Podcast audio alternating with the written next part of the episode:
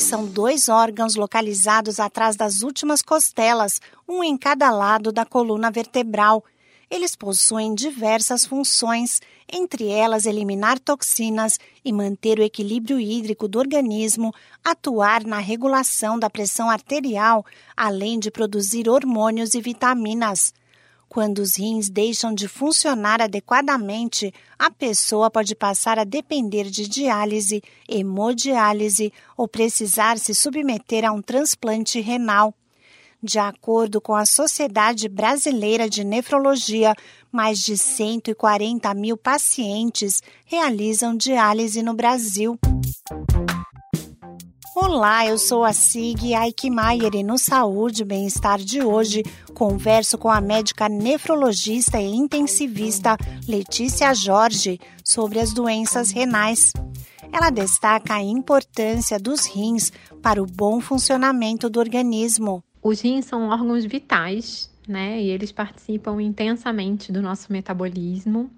A sua função principal é filtrar o sangue de algumas impurezas que são produzidas pela gente que precisam sair do nosso, do nosso organismo, né? Então, esse é o papel principal para a gente conseguir manter é, o funcionamento adequado do organismo. Então, o rim é basicamente um filtro do sangue que vai devolver um sangue livre de impurezas para a gente conseguir manter o que a gente chama de homeostase, né?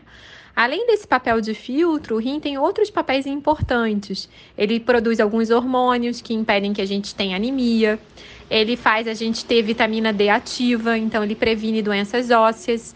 Então, papel, o papel dos rins, no geral, é um papel muito amplo e, e importante para o organismo. As doenças renais costumam ser silenciosas, mas alguns indicativos devem ser observados. Sempre a gente deve prestar atenção na pressão arterial, é um dado muito importante, né? Quando a nossa pressão está alta, a gente sempre deve ver se o rim está funcionando direitinho.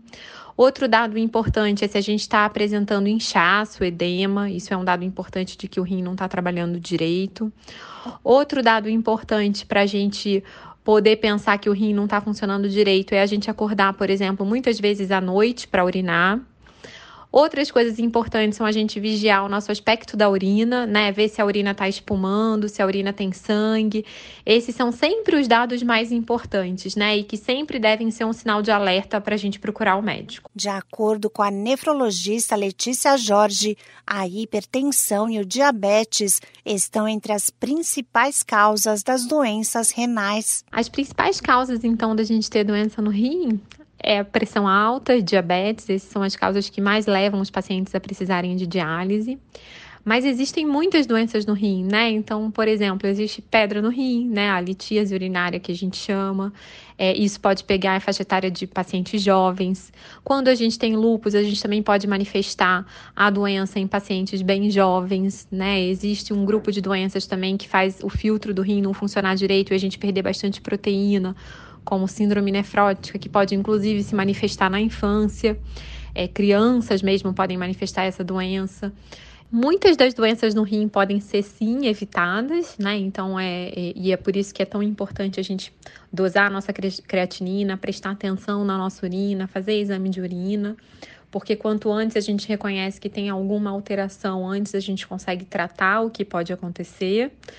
E também quando a doença ela não consegue ser totalmente prevenida, é possível que a gente fazendo um diagnóstico mais precoce, a gente tenha um acompanhamento mais adequado e retarde a progressão dessa doença. Então isso é muito importante. Realizar exames de função renal com rotina, seguir uma alimentação balanceada e praticar exercícios físicos são medidas importantes para a saúde dos rins. Outros cuidados são nunca utilizar medicamentos sem orientação do especialista, controlar a pressão arterial e o nível de glicemia, orienta a médica. Esse podcast é uma produção da Rádio 2.